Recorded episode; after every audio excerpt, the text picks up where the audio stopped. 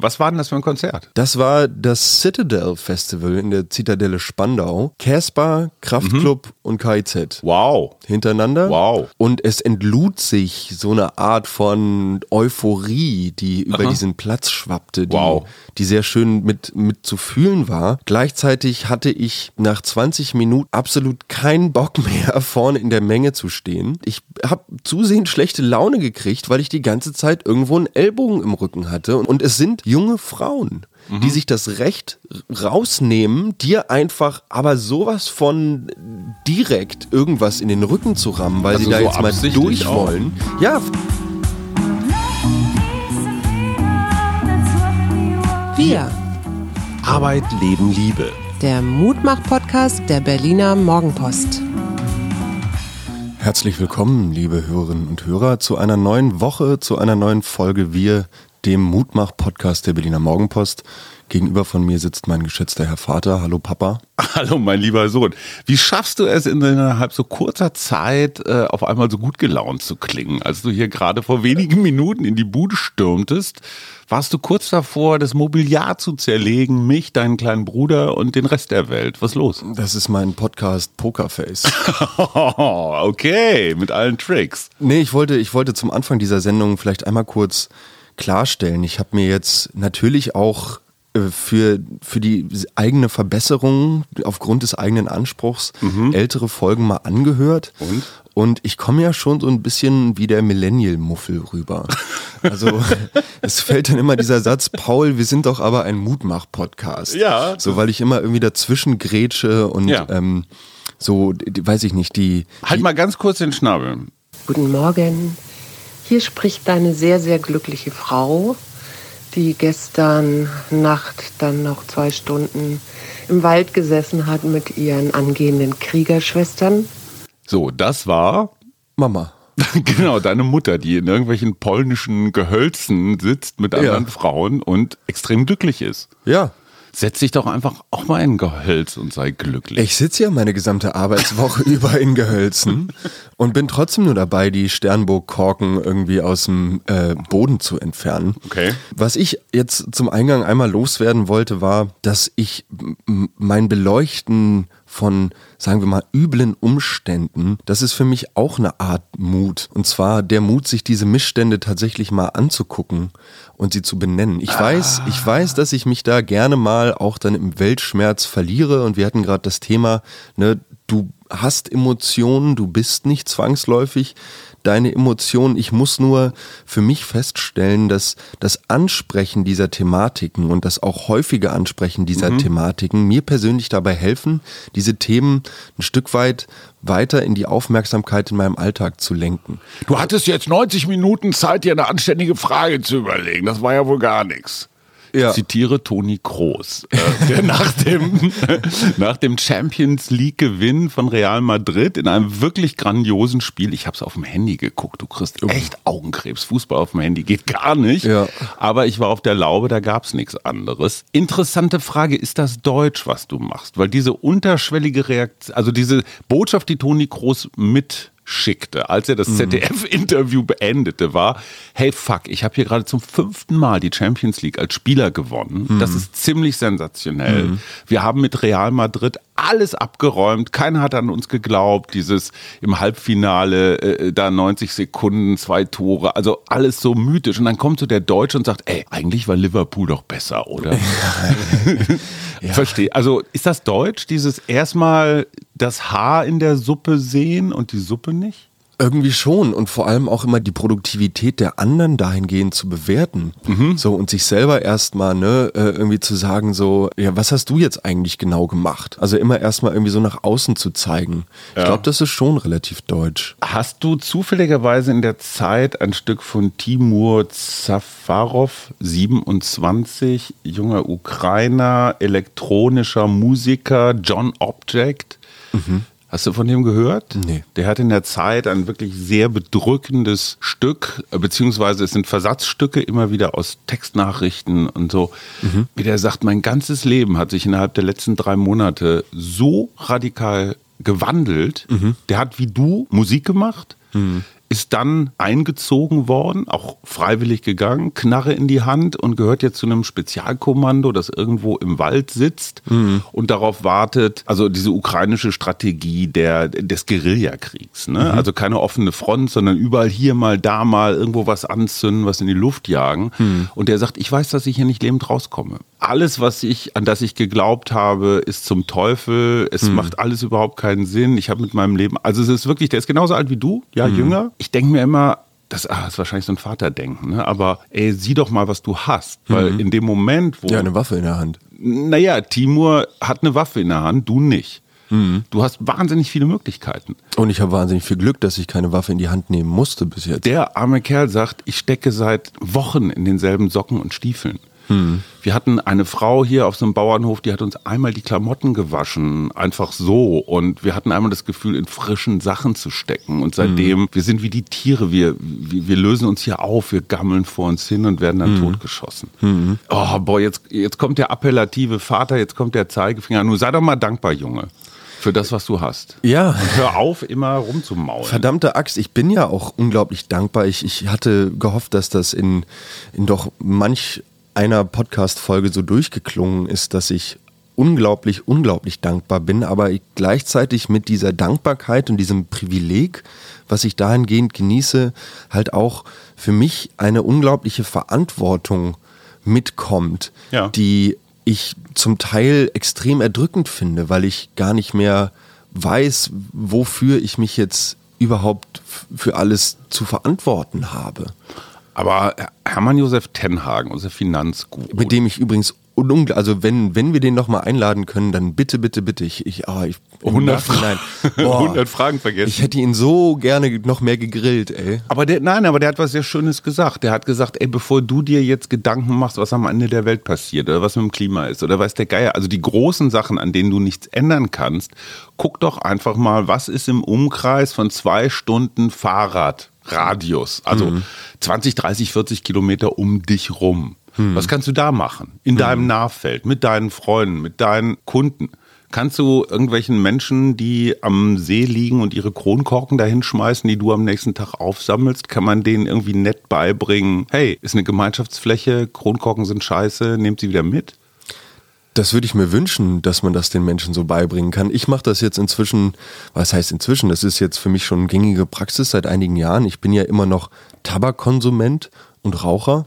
Aber du inhalierst nicht wie Bill Clinton. Genau, immer nur auf Backe natürlich. So, damit, auf Backe. so, ähm, weil man ansonsten kriegt man ja Durchfall oder sowas. Ist klar.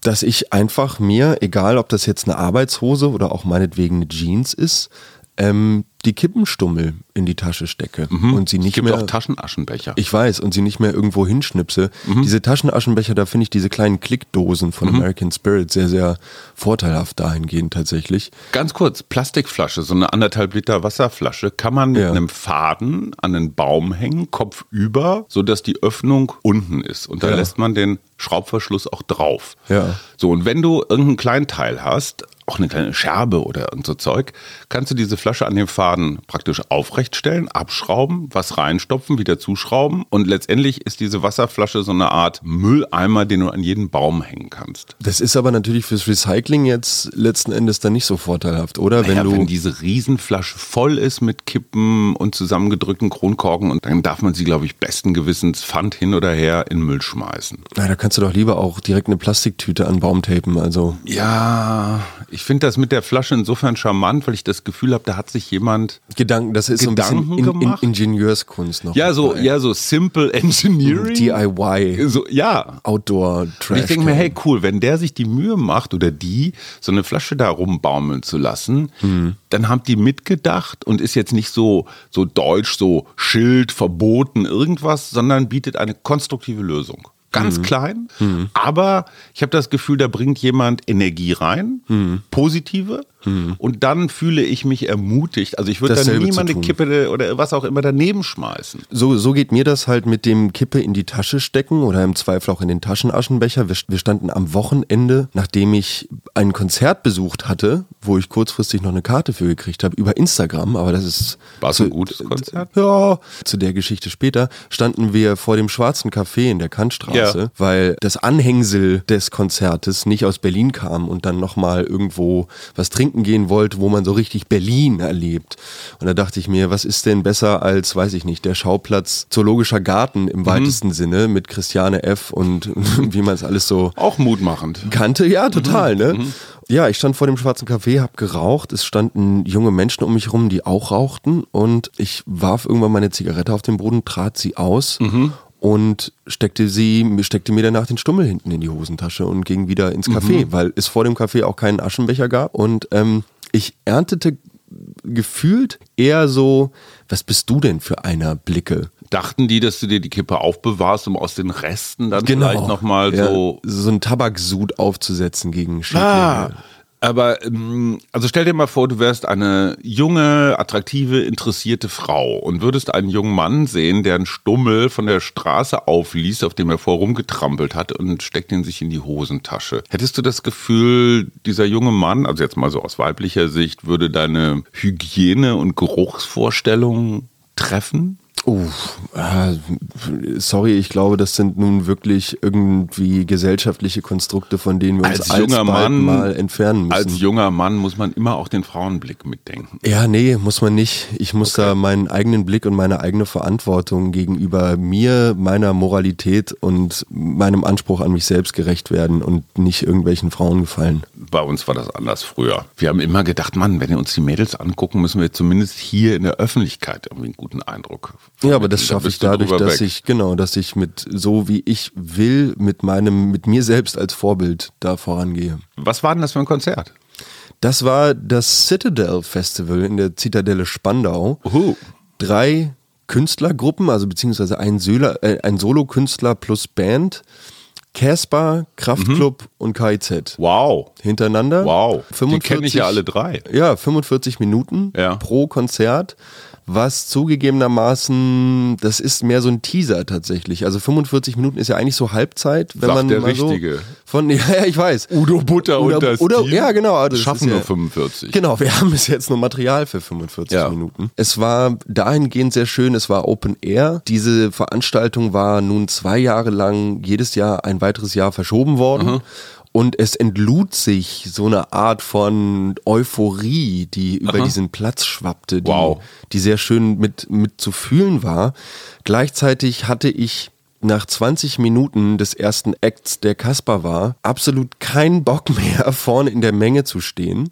Im Moshpit. Äh, Quasi, also Hast so du 10, Meter, gerempelt? 10 Meter Luftlinie. Nein, ich habe nicht gerempelt, aber das liegt, es liegt daran, dass ich knapp zwei Meter groß bin und auch relativ breite Schultern habe. beste Voraussetzung. Und die, die Leute, es ist, es ist wirklich faszinierend. Ich habe zusehends schlechte Laune gekriegt, weil ich die ganze Zeit irgendwo einen Ellbogen im Rücken hatte und weil einfach nur weitergeschoben wurde. Es wird einfach nur eine Beobachtung. Ja. Es sind junge Frauen, die sich das Recht rausnehmen, dir einfach aber sowas von direkt irgendwas in den Rücken zu rammen, weil Also sie da so jetzt mal durch auch? wollen. Ja, vor allem, also für mich, für mich dann so unverständlich, weil es dann irgendwie auch darum geht, ne, wenn ich mich jetzt umdrehen würde und Mhm. mal was sagen würde, dann würden die drei Jungs, die auch in der näheren Umgebung um mich rumstehen, aber Mhm. mich so direkt, so White Knight mäßig, sich vor das Mädel stellen, weil maybe I got a shot at the girl then. Das ist genau diese Denke von wegen, ich Okay. muss dem Mädchen jetzt gefallen.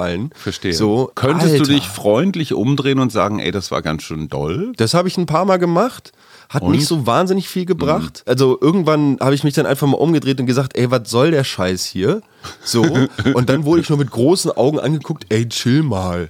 So, ey, chill du mal, Alter. So, ich kann Mhm. Ja. mit dir werfen. so. Okay, also hast du dann doch noch mal eine Bindung zum Konzert gefunden oder hast du dich in diese äh, Wut reingesteigert? Also ich kenne das sehr gut. Ich kann mir damit den Abend radikal gut versauen, Ja. indem ich mich einfach in diese Boah, ihr seid alle Arschgeigen-Haltung reinbegebe. Oder kannst du dich da wieder rausmanövrieren? Ich habe mich wieder rausmanövriert, indem ich Sehr mich an gut. Mhm. den Rand gestellt habe. Mir tut das auch immer so ein bisschen leid, weil ich tatsächlich einfach Sichtachsen versperre. Also das war, das war ein, ein Annemai Kantereit-Konzert vor ewigen Zeiten, was mm, auch nicht so super pralle war.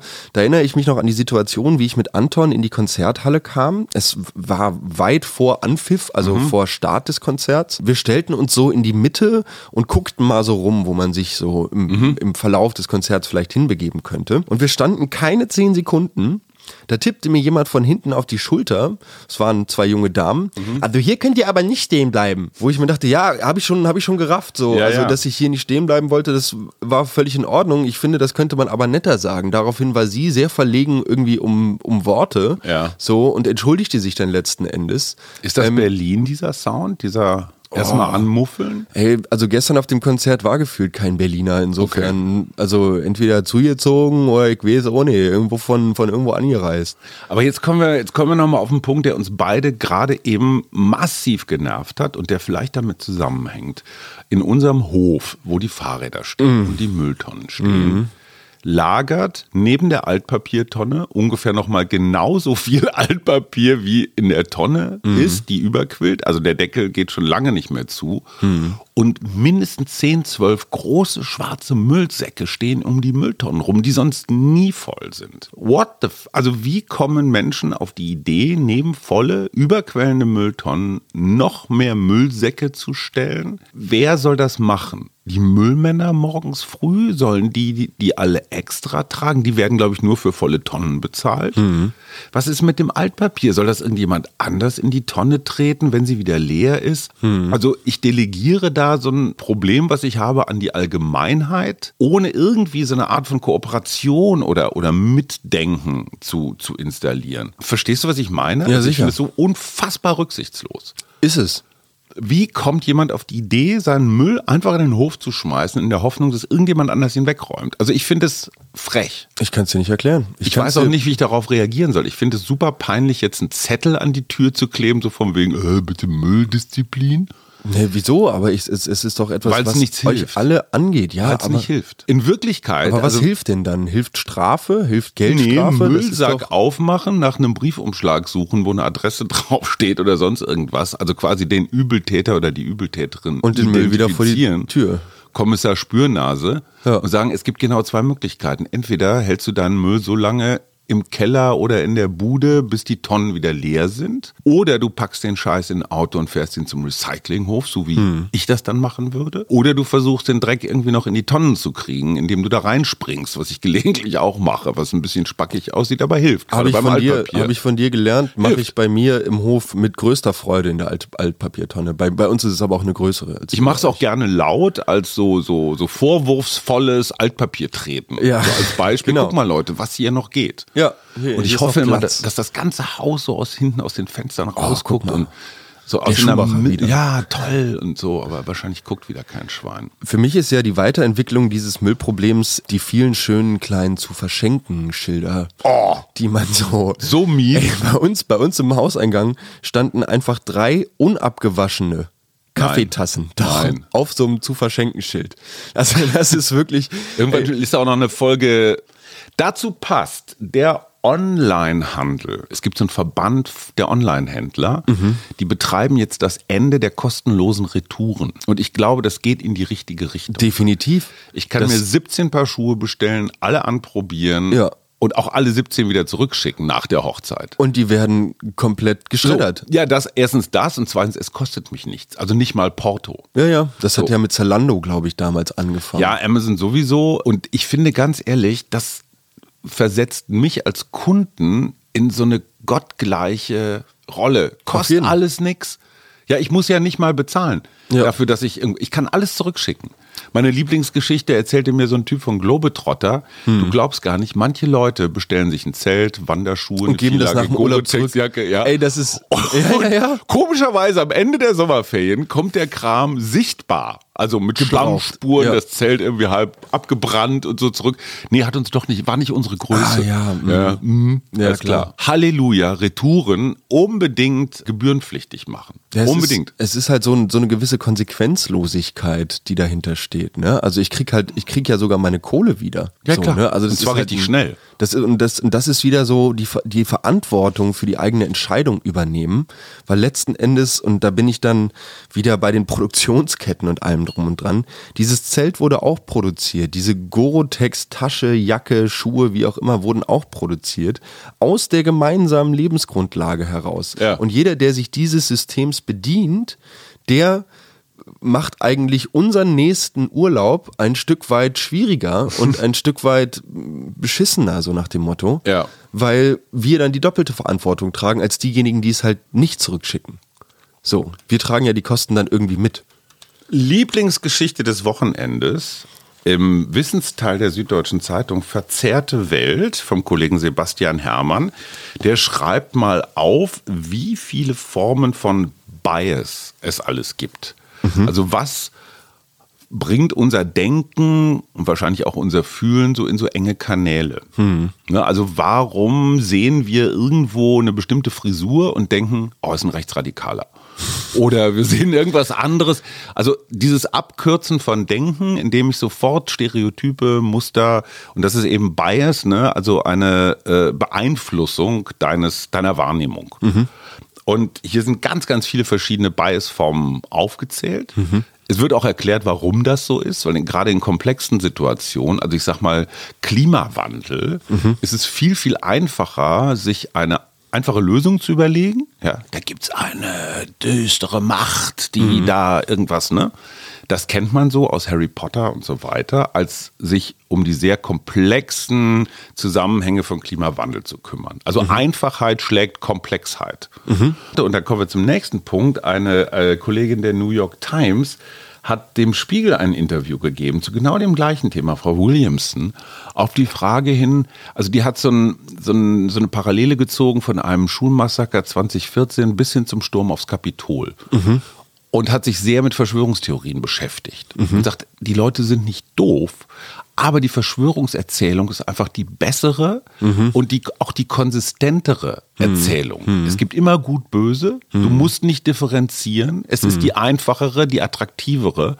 Und die Menschen, die das betreiben, Talkradio zum Beispiel, da gibt es einen Heini Jones, heißt der, der immer wieder Leute anheizt, so das war gar kein Massaker. Äh, also die Eltern, die dann um ihre Kinder trauern, die werden immer als Crisis Actors bezeichnet. Also Boah. als geheuerte Schauspieler, die darauf spezialisiert sind, in Krisensituationen Trauer darzustellen. Oh ja. Das ist die Erzählung.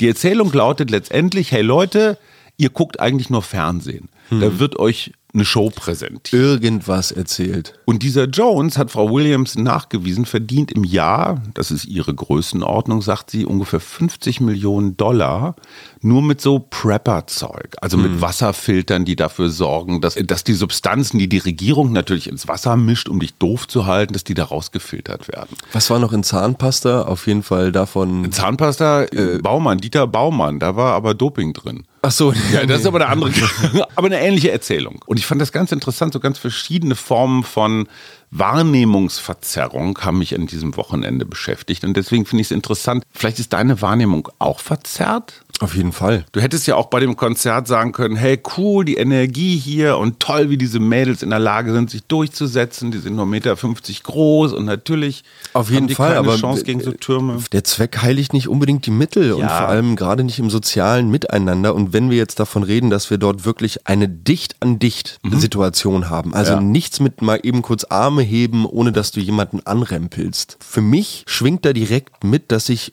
für den näheren Umkreis um Ja. mich herum Mitverantwortung übernehme, dass dort niemand zu Schon Schaden klar, kommt. schon klar. Und dass ich eine gewisse soziale Mitverantwortung trage Absolut. ich weiß, dass es dann quasi mein Fehler ist, meine Erwartung, die ich dahingehend an mein eigenes Verhalten habe, auf mein Umfeld zu übertragen. Gleichzeitig lässt es mich aber auch komplett sprachlos zurück, wenn ich mir denke, dass so Grundsätze des menschlichen oder des sozialen Miteinanders dort einfach über Bord geworfen werden, weil ich jetzt Bock habe darauf. Ja, so stopp, dieses, stopp, stopp, äh, stopp. ich will, ich will. Perspektivwechsel. Ist schon bestimmt 10, 12 Jahre her, habe ich mal von einer Frau, etwas jünger als ich und deutlich kleiner als ich, gelernt. Und zwar, also wirklich so 1,60 Meter, so ein Persönchen. Ja? Ich neigte immer dazu, sie zur Begrüßung zu umarmen und dann hochzuheben. weil sie einfach so leicht war und ich so groß und stark und ich dachte, das freut sie bestimmt, wie so ein Kind, das auf dich zugelollt, dass du einmal so rumwirbelst. Die sagte irgendwann total ernsthaft zu mir, tu mir bitte einen Gefallen. Du glaubst nicht, wie beschissen sich das anfühlt. Ich komme zu dir, du umarmst mich und auf einmal habe ich keinen Boden mehr unter den Füßen. Ich fühle mich hilflos, wehrlos, schwach, klein und dann du Gorilla umarmst mich noch so King Kong-mäßig, dass ich kaum Luft kriege. So, und da habe ich mir gedacht, richtig, betrachte die Welt mal aus den Augen einer 50 Kilo schweren, 1,60 großen Person. Versuche in so einem Konzert irgendetwas zu sehen. Äh, sicher. Du, du siehst die Scheinwerfer. Aber dann frag oben. mich doch, ob ich dich auf die Schulter nehmen kann und hör auf, Ja, mir mit einer initialen Aggression erstmal Ich weiß, was, ich weiß, was du meinst, aber du bist doppelt so viel. Du bist, Ja, du bist, aber das- du aber- bist kräftig, du bist ich bin aber ich bin bedrohend. auch nur Mensch. Ja. Ist doch scheißegal, wie Ja. ich aussehe, was meine Physis Ja. ist, wie auch immer. Ich möchte Ich als dich. das soziale Wesen dahinter gesehen werden. Aber zuerst mal bist du das Wesen, was übermächtig ist, wo sich die Sonne verdunkelt und gegen das man keine Chance hat. Ja, du bist ein soziales Wesen, völlig klar, aber erstmal bist du auch so ein Klotz. Und als junge Frau, die natürlich auch immer lernt, so Empowerment und setz dich durch und lass dir nichts gefallen, kommt das natürlich schnell sofort in so eine Konfrontationshaltung. Mir hat dieses Erlebnis von dieser jungen Frau, die sagte, ey, hör bitte auf, mich hochzuheben. Da haben wir nämlich angefangen, genau darüber zu reden. Und die sagt, knie dich mal hin. Knie dich in einem Konzert mal hin, was jetzt ein bisschen schwer ist, weil alle dir dann auf deine Füße treten. Ja. Und versuch mal irgendwas zu sehen. Versuch mal überhaupt ein Gefühl von Autonomie noch in einer Gruppe, in einem Konzert zu haben, wenn du so klein bist. Du kennst das nicht. Du bist zwei Meter groß, du guckst überall drüber. Du hast in jedem Konzert immer einen Logenplatz. Das muss man sich erstmal klar machen. Und ich verstehe total, was du meinst. Die sind einfach in ihrem Sozialverhalten ein bisschen B. Ich verstehe aber auch diese Menschen, die mit ihrer Körpergröße halt anders unterwegs sind. Ja, tust du das wirklich? Du hast ja nie wirklich die Perspektive gehabt. Nein, Also- aber ich habe die Perspektive, ich habe zumindest mal mit Menschen, die deutlich kleiner sind als ich, darüber geredet. Und ich meine, wir alle kennen das Shortman Syndrome, ja, dass kleine Männer unbedingt Diktatoren werden müssen. Ich weiß nicht, ob wir jetzt noch über, nein, wir reden nicht über Wladimir Putin. Äh, Das macht was aus und wir können uns als große Menschen nicht vorstellen, was das ausmacht. Du kennst auch so ein paar von deinen Kollegen, die sind deutlich kleiner und die haben immer die größte Fresse. Anton. Sorry, Digga. Mein Lieber, jetzt aber irgendwie müssen wir gut gelaunt in die neue Woche. Auf jeden Fall. Ich fand super, dass KIZ die gesamte Zitadelle Spandau dazu bekommen hat, die doch sehr eingängige Textzeile, ich weiß gar nicht, ob ich das dir im Podcast so sagen darf, Versuch's mal. unterfickt und geistig behindert, wurde von der gesamten Zitadelle mitgegrölt. Okay. Fand ich. Also das ist für mich so ein, so ein Gesellschaft, also so ein soziales Phänomen, dass dort drei Jungs plus DJ auf der Bühne stehen und dann wird einfach im Chorus diese Wortabfolge fünf, sechs Mal Von einer sehr woken, jungen, linken, absolut, Gemeinschaft. definitiv, genau. Ventil? Muss das mal raus? Ich bin ja langjähriger KIZ-Fan. Die Ja. Jungs die sind immer auf Polarisation aus. Aber schlau. Polarisierung. Ja, schlau, aber zum Teil auch sehr, sehr derbe. So, und ich glaube, damit haben sie so einen Nerv getroffen, weil das halt für mich auch diese Art und Weise ist, mit diesen Thematiken umzugehen. Die Thematiken an sich sind sehr derbe, deshalb kann man damit auch derbe umgehen. Und deshalb kann man sie auch derbe verteufeln oder derbe hart auf die, auf die Schippe nehmen. Hätten die jetzt Sieg Heil gebrüllt in irgendeinem Kontext von einem Lied, Oh. hätte die Zitadelle Oh. mitgebrüllt? Oh. Ich denke schon. Echt? Ja. Interessant, ne? Ich glaube, das wäre so eine Gruppendynamik gewesen. Da hätte, also, wenn die das auf der Bühne machen, dann ist das. Ähm, Kunst. ja, ja, genau so. Und dann ist das jetzt uns auch erlaubt. Danger Dan, das ist von der Kunstfreiheit gedeckt. Genau. Das ist ja bei Rammstein auch so, ne? Wenn die, wenn Rammstein diese Marschmusik Stücke spielen und Mhm. dann Deutsch, Deutsch und so dann uh, und dann recken alle noch so den Arm, natürlich nicht zum Hitlergruß, sondern einfach nur so. Ja, Ähm, ich wink mal dem da hinten. so, so hoch kann mein Schäferhund springen. Ja. Aber ich finde es total gut, dass ich dieses Zucken und, und diesen Angstschweiß dann kriege, weil ich genau merke, wo sind meine Trigger, wo ist mein Bias und so. Hm. Du warst doch mit in Polen, als wir das äh, ganz das Konzert gesehen haben, ja. Genau, gar nicht weit weg von dem, von dem Sender, wo der Zweite Weltkrieg letztendlich begann. Ab 5.45 Uhr wird zurückgeschossen. Hm. Sender Gleiwitz. Ich bin ja eh dafür, dass man tatsächlich diese Phrase Sieg heil und auch den Hitlergruß nicht mehr unter Strafe stellt. weil, weil sie ein geheimes Erkennungsmerkmal für die Leute, die das tatsächlich ernsthaft benutzen und in einem, sagen wir mal, ideologischen, in einen ideologischen Kontext setzen. Für diese Menschen ist das entgegen des Establishments, weil es ist ja verboten, Genau. ein geheimes Zeichen für eine Gruppe von Menschen, was ich ihnen einfach nicht zugestehen will. Ich kenne das ein bisschen mit der Bomberjacke. Die Bomberjacke war jahrelang so ein Neonazi-Kleidungsstück. Inzwischen wieder Fashionobjekt. Was ich gut finde, klaut ihnen ihre Symbole. Die Frage ist halt nur in dem Moment, wo es richtig harte Symbole werden. Also würdest du auch sagen, das Hakenkreuz muss man unter Straffreiheit stellen, um zu sagen, du, das ist ein ganz normales, so ein meanderndes Symbol in Indien auf irgendwelchen Malereien. Ich sehe da einen Punkt. Ich finde das total gut, weil du, weil du eine Provokationsmöglichkeit wegnimmst. Ja. In 100 Jahren, vermute ich einfach mal, redet da auch kein Mensch mehr drüber. Naja, weil die Symbole des Wenn 30-jährigen es sich Kriegs, mit dem man andere vernichtet hat, über die reden wir heute auch nicht mehr. Wenn es sich bis dahin nicht wiederholt hat. wir wollten was Mutmachendes. Was Mutmachendes. Ich habe was Mutmachendes. Hau raus. Und zwar der 35-jährige Amerikaner Chris Salvatore ist die letzten Tage des Lebens seiner Nachbarin zu dieser gezogen. Und das war Next Door Neighbor. Die 89-jährige Nachbarin Norma Cook war relativ krank. Chris und Norma waren seit circa fünf Jahren Nachbarn und hatten über verschiedene Gespräche und Begegnungen sowas wie eine Freundschaft aufgebaut. Chris fühlte sich gegenüber Norma auf jeden Fall so ein bisschen in der Enkelrolle. Als es dann darum ging, dass Chris wegziehen wollte oder musste, besser gesagt jobbedingt, hat er sich dazu entschieden, dann doch die letzten Tage bei Norma zu verbringen und ist bei ihr eingezogen, weil diese die Überführung in das Altenheim wahrscheinlich nicht mehr so wirklich gut hingekriegt hätte. Also er hat letztendlich Sterbebegleitung. Er hat ihr dabei geholfen, Hospiz. bei sich noch in den vertrauten eigenen vier Wänden friedlich zu sterben. Und das fand ich einfach eine unglaublich schöne Geste, die mich bewegt hat. Da kann ich dir jetzt mal ganz ehrlich so meinen Bias sagen. Hm. So ein, ein klitzekleiner Gedanke, als du die Geschichte erzähltest, lautete Erbe. Erbschleicher. Ja. Weil es gibt eine ganze Menge Ja, Geschichten. ey, ich habe mal im so Altenheim what? gearbeitet. So what? Er hat dann dieser älteren Dame wirklich in den letzten Stunden, in Ja. den letzten Atemzügen ihres Lebens angenommen, und da hat der Artikel jetzt nicht genug Mhm. Aufschluss drüber gegeben, ob Norma nun noch Verwandtschaft hatte oder so. Oder Goldbarren. oder Goldbarren unterm Kopfkissen, wer weiß.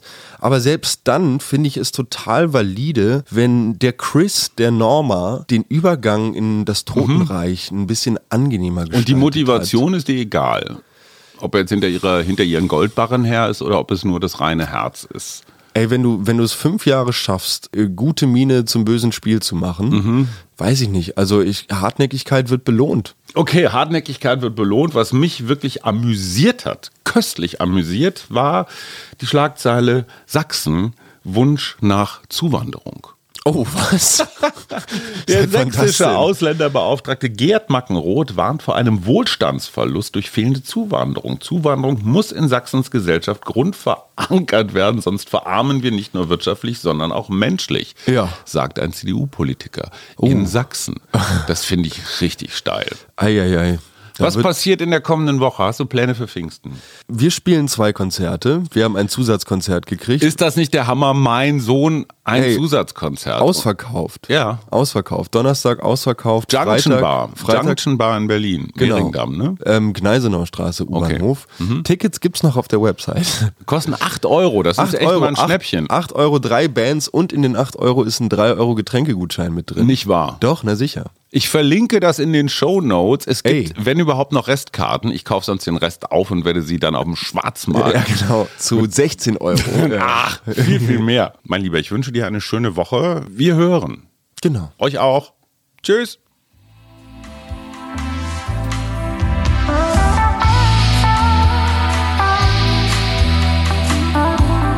Wir, Arbeit, Leben, Liebe. der Mutmach-Podcast der Berliner Morgenpost.